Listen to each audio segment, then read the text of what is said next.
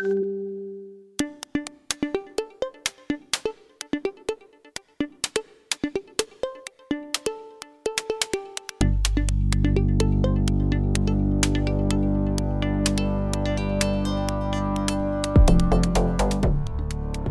Hola, hola, pasan las 3 de la tarde y ya estamos de actualización informativa en nuestro podcast. No me pongas ni una excusa, como fiel oyente que eres, deberías estar conectado escuchándonos. Ponte tus audífonos y sube el volumen que hoy nos ponemos culturales, históricos, políticos, sociales, oye, que un poquito de todo. Bienvenidos entonces a las 3 del día y como cada jueves, Dinella es mi team, te escuchamos entonces con algunos adelantos para que la gente se quede quietecita donde esté y llegue hasta el final es que eres un show, Jorge, pero la verdad, la verdad, vamos a reírnos un poco.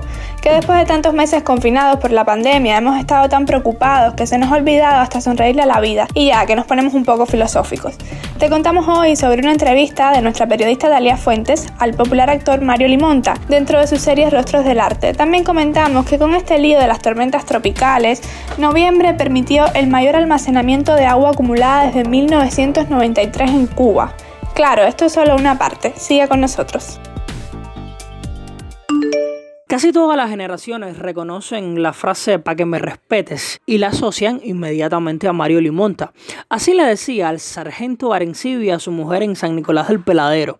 ¿Qué cubano no recuerda al guardia rural cómplice de Plutarco con su uniforme militar, su voz gangosa, su tabaco y su actitud bravucona? Y es que Limonta se ha ganado su público en sus casi siete décadas de vida artística, porque a cada personaje le pone empeño y corazón. La actuación y el hacer reír han sido su vida, así comienza la entrevista de Thalía que tenemos hoy en portada. El podcast de Cuba Debate Puedes encontrarnos en www.cubadebate.cu slash columna slash podcast y también puedes hacerlo en www.speaker.com slash user slash cubadebate. ¿Ya lo tienes? Entonces, dale play al debate.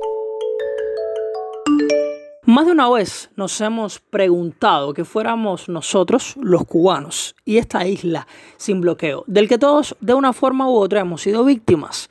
El que entra en una cola y va para la otra, el, al campesino que se bate con sus tierras y produce, al médico que lo han expulsado de su misión en Brasil porque Bolsonaro ha decidido imitar a Trump, al joven pelotero, al zapatero, al relojero, al vendedor de croquetas, a los niños con cáncer. Hace una semana se conocía que por primera vez las afectaciones del bloqueo del gobierno de los Estados Unidos hacia Cuba sobrepasaron los 5 mil millones de dólares en un año y Cuba presentaba ante la ONU su informe sobre los daños de esta política. Más de una vez, Uñol, hemos preferido no escribir o hablar del tema, porque creemos que luego de casi 60 años de cerco no hay nada nuevo que aportar o recalcar.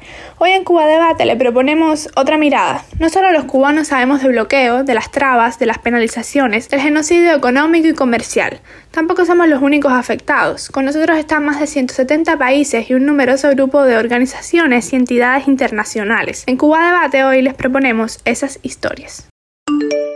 Y bueno, aliviando un poco este calor y por varios eventos meteorológicos, te contamos que hasta principios de noviembre este año los acumulados de precipitaciones no muestran números rojos, pues se sobrepasa la media histórica, un indicador favorable por lo que en particular significa para la agricultura y el abasto de agua a la población. Y es que el mes de octubre cerró el 140% y detrás de estas condiciones de alta humedad, de saturación de los suelos, incluso de llenado de embalses importantes, llegó la tormenta tropicaleta y volvió a llover sobre lo mojado. Así contó Argelio Fernández Richelme, director de Hidrología e Hidrogeología del Instituto Nacional de Recursos Hidráulicos. Lo importante aquí es que esto representa el mayor almacenamiento de agua acumulada desde 1993.